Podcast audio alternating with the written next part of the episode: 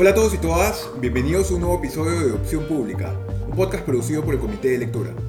Mi nombre es Javier Albán y como siempre les cuento al inicio, para quienes escuchan por primera vez, este es un espacio que durante la segunda vuelta estará dedicado a analizar cómo avanza la carrera electoral según los datos que muestran las encuestadoras y también a reflexionar un poco durante algún tiempo más al menos sobre la elección que acaba de pasar y sobre lo que podría ocurrir a partir del próximo 28 de julio. La semana pasada dediqué el episodio principalmente a destacar dos situaciones que considero que han sido determinantes para que el Perú llegue a la polarizada situación política que estamos viviendo ahora, en la que han llegado a la segunda vuelta dos candidatos que juntos no lograron ni el 30% de los votos emitidos en la primera vuelta. Me referí primero al debilitamiento extremo de nuestro sistema de partidos políticos, que ha llegado al punto en que muchas veces el Perú ha sido descrito como una democracia sin partidos, y luego mencioné también un segundo factor determinante, que fue el hecho de que entre el 2009 y el 2015, los congresos de ese entonces aprobaran ciertas normas que prácticamente capturaron el sistema para los partidos políticos existentes en ese momento. Ello porque primero se subieron las barreras para que se creen nuevos partidos políticos y luego se bajaron más bien las barreras para que los partidos que ya existían en ese momento puedan mantener su inscripción durante las elecciones del 2016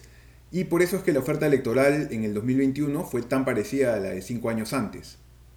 Nos perdimos de que aparezcan nuevos partidos que debieron aparecer y de que pierdan suscripción algunos partidos que debieron más bien desaparecer. Esta semana quiero dar un paso más allá en algunos de estos puntos para destacar otro asunto que creo que es muy importante resaltar en un momento como el que estamos viviendo, y es que a la democracia no la podemos dar por sentada. Menos aún en un país como el nuestro, en el que es tan joven. Quería de todas maneras dedicarle un episodio a este tema, porque creo que más allá de cuál sea el resultado de la segunda vuelta, sucesos como los que hoy vive Colombia y los que antes han pasado varios otros países en América Latina y también en otros continentes, pueden enseñarnos mucho sobre cómo es que se ven realmente los riesgos que hoy viven las democracias modernas. Pero antes de eso, quería esta vez comenzar con un par de comentarios también sobre los últimos números de encuestas que han salido esta semana. Al día siguiente en que fue publicado el último episodio de este podcast la semana pasada, se publicó también la segunda encuesta de Datum de esta segunda vuelta, y esta mostró que la distancia por la que Pedro Castillo aún superaba a Keiko Fujimori se había reducido de 15 puntos porcentuales a tan solo 10. Luego de ello se especuló mucho sobre que quizá ya se estarían acortando las distancias entre ambos candidatos, pero luego fue publicada también una segunda encuesta durante este ciclo de segunda vuelta de Ipsos, el último domingo en cuarto poder, que si bien también mostró una reducción, esta era mucho menor, de apenas 2 puntos porcentuales, eh, o también se puede decir que, una que era una reducción menor al margen de error, que en Ipsos eh, suele ser siempre pues, de 2, más o menos 2.8 puntos porcentuales. En esa encuesta de Ipsos, Keiko Fujimori alcanzaba un 34% en la intención de voto y Pedro Castillo un 43%, mientras que había un 13% que votaba blanco y viciado y un 10% que no precisa, es decir, un 23% que no escogía a ningún candidato. Como ya les he comentado varias veces, si bien la encuesta de Ipsos salió después de la de Datum,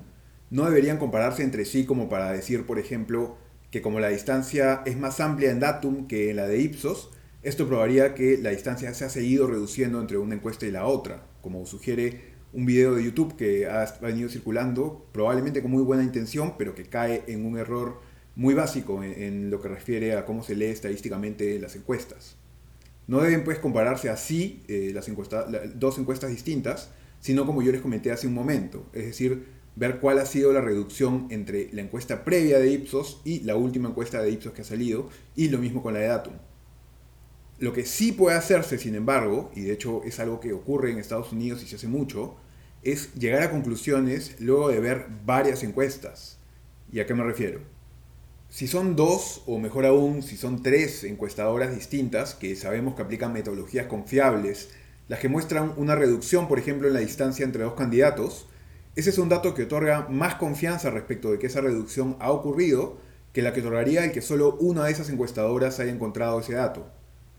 Por eso, lo que hacen algunos especialistas en Estados Unidos, como Nate Silver, por ejemplo, de la web 538,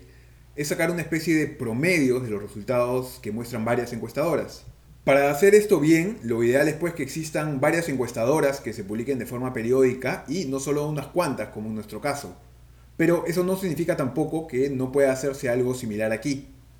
Una web peruana que hace este ejercicio de promediar encuestas y que les recomiendo revisar es resultados.pe, que maneja el estadístico Alejandro Cantor y que considera los datos de Ipsos, CPI, Datum y el IEP.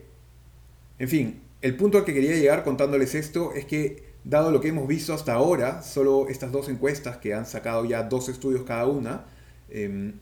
y el hecho de que ambas muestren reducciones de diferente magnitud, eh, lo que me parece razonable concluir de eso es que la diferencia efectivamente parecería estarse empezando a reducir, pero no queda claro aún a qué velocidad ni qué tanto es que se ha reducido. Para estar seguros de eso, entonces, vamos a tener que esperar un poco más para ver más encuestas. Y me refiero, por supuesto, a encuestas que sean serias, que revelen sus fichas técnicas y su financiamiento y que utilicen metodologías pues transparentes. Además de este punto sobre la reducción entre ambos candidatos, solo me parece importante también destacar un par de puntos más rápidamente.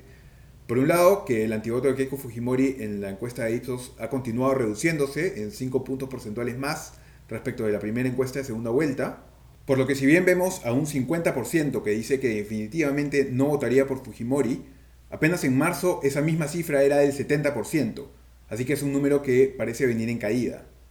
El antivoto por Castillo, más bien, parecería haber crecido un poco, pero se mantiene todavía mucho menor que el de Fujimori, en apenas 33% que dice que definitivamente no votaría por él. Y por último, tanto la encuesta de Atum como la de Ipsos nos sugieren que no es verdad esto que algunos especulan sobre que el voto por uno u otro candidato se explicaría en su totalidad, o casi en su totalidad, por un odio o por un miedo al candidato opositor. Hay mucho voto positivo, pese a lo que se cree. Cerca de la mitad de los votantes de Castillo, por ejemplo, dicen que lo elegirían no como un mal menor, sino por ser el mejor candidato. Y con Keiko Fujimori serían más o menos unos 4 de cada 10, según ambas encuestadoras, las que la elegirían no como mal menor también, sino como la mejor candidata. Este es un dato entonces que harían bien en considerar ambos candidatos al momento en que diseñen sus estrategias eh, para intentar convencer a la ciudadanía de que los apoye. Pero bueno, dicho ya todo eso, como les dije al inicio, un segundo punto que quería tocar en este episodio es advertir sobre por qué creo que es importante tener presente hoy más que nunca el hecho de que la democracia no la podemos dar por sentada. Y menos aún en un momento como este y en un país como el nuestro, en el que, como les decía, la democracia es tan joven. En su libro titulado ¿Cómo mueren las democracias?, los politólogos Steven Levitsky y Daniel Ziblatt eh, el primero especialista en países de América Latina y el segundo más bien en Europa, describen de forma muy interesante cómo es que las formas en que una democracia puede morir hoy en día son distintas a las que hemos visto tantas veces durante el siglo XX y por ende a las que podemos estar acostumbrados. Fue muy común en el Perú y en varios otros países de América Latina durante el siglo pasado que cuando se llegaba a una crisis política de cierta magnitud, o cuando así lo consideraban quienes ejercían los poderes fácticos al menos,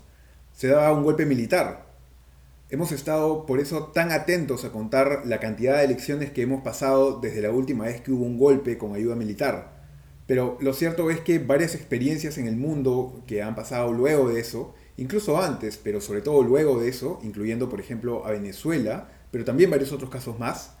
muestran que hoy las democracias ya no suelen morir a manos de golpes militares, sino más bien a manos de abusos cometidos por autoridades electas, y por eso son más difíciles de notar. En Venezuela, según cuentan Levitsky y Ziblatt, la democracia no se rompió de un momento a otro por algún hecho único en particular que haya detonado esto. Allá la democracia se rompió poco a poco, a través de una serie de decisiones con base en interpretaciones abusivas de la ley que se justificaban en argumentos como devolverle el poder al pueblo y que le fueron permitiendo a Hugo Chávez y luego a Nicolás Maduro ir extendiendo su propio poder político y borrando también poco a poco las garantías democráticas como la libertad de prensa y la separación del resto de poderes. Fuera del caso de Venezuela, hemos visto situaciones similares desarrollarse también en otros países, en donde los líderes llegaron legítimamente al poder también, pero fue desde allí en que pervirtieron la democracia. Y esto no solo en países de tendencia de izquierda, por supuesto.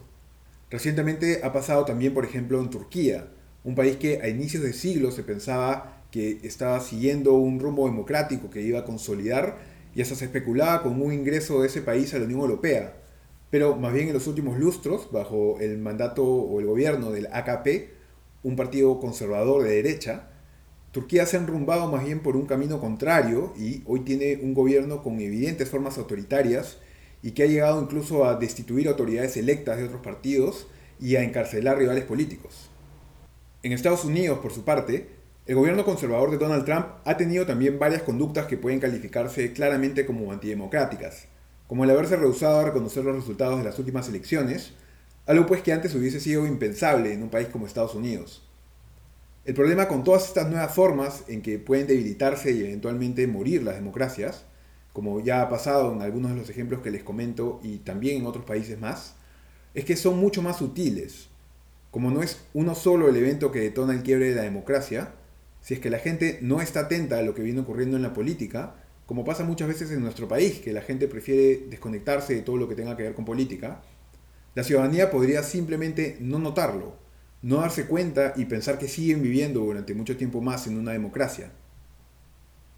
Como destacan en su libro Levitsky y Silat, según la encuesta regional de Latinobarómetro, hasta el 2011 inclusive, más de la mitad de los venezolanos, por ejemplo, todavía creía estar viviendo bajo una democracia.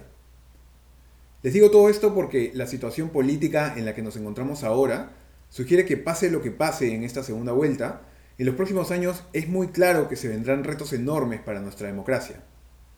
Ninguno de los dos candidatos que siguen en competencia ha demostrado en su discurso y acciones un compromiso lo suficientemente serio y claro como el conjunto de valores que componen una democracia liberal. Esto es el respeto de la separación de poderes, el respeto por la libertad de prensa, por la libertad de expresión, el respeto irrestricto al orden constitucional, la transparencia en la selección de las autoridades que escoge el gobierno y el Congreso, el respeto al derecho de protesta cuando existen manifestaciones y también al resto de derechos fundamentales que tenemos todas las personas, ¿no? entre otras cosas. Y por todo esto, el futuro de nuestra democracia a partir del próximo 28 de julio es muy probable que dependa más que nunca de cuán comprometidos estemos toda la ciudadanía con defenderla. Cuando en el colegio o en la universidad estudiamos cómo es que funciona nuestro sistema político, cómo está dividido el Estado en el poder ejecutivo, el legislativo, el judicial y varios organismos autónomos constitucionalmente, y vemos qué hace cada uno, muchas veces se asume que este es un orden estático, que siempre ha funcionado así o que han habido unos cuantos cambios quizá en los últimos años, pero tomamos por sentado que así funcionan las cosas. Rara vez nos ponemos a reflexionar sobre que este modelo de Estado y democracia que hemos venido intentando construir desde la independencia, con varias pruebas y errores, y que no es perfecto, eh, nunca ha estado realmente consolidado. Es un trabajo en construcción que depende de toda la ciudadanía, no solo de las personas que trabajan en el Estado, y que además es un trabajo que no está terminado. Nunca ha habido un momento en el que realmente pues todo funcionara bien y a partir de entonces se jodió el Perú. Lo que ha habido, más bien, es un proceso muy largo y muy desordenado, repleto además de injusticias históricas,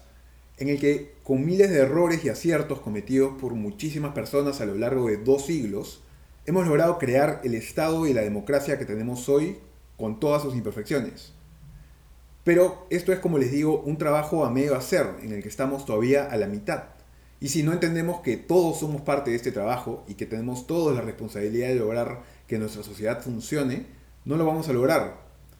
A veces vemos al Estado y a la política como un problema ajeno y nos limitamos a responsabilizar de su mal funcionamiento a quienes ocupan cargos públicos. Pero así no es como funcionan las democracias. La democracia o la conformamos todos o no la conformamos. Y no les estoy diciendo que todos tienen que meterse a política necesariamente, pero sí que como ciudadanos todos tenemos un rol. Y ese rol no pasa solamente por informarnos para votar bien, en cada elección, ¿no? cada cinco años o cada vez que hay elecciones municipales y regionales,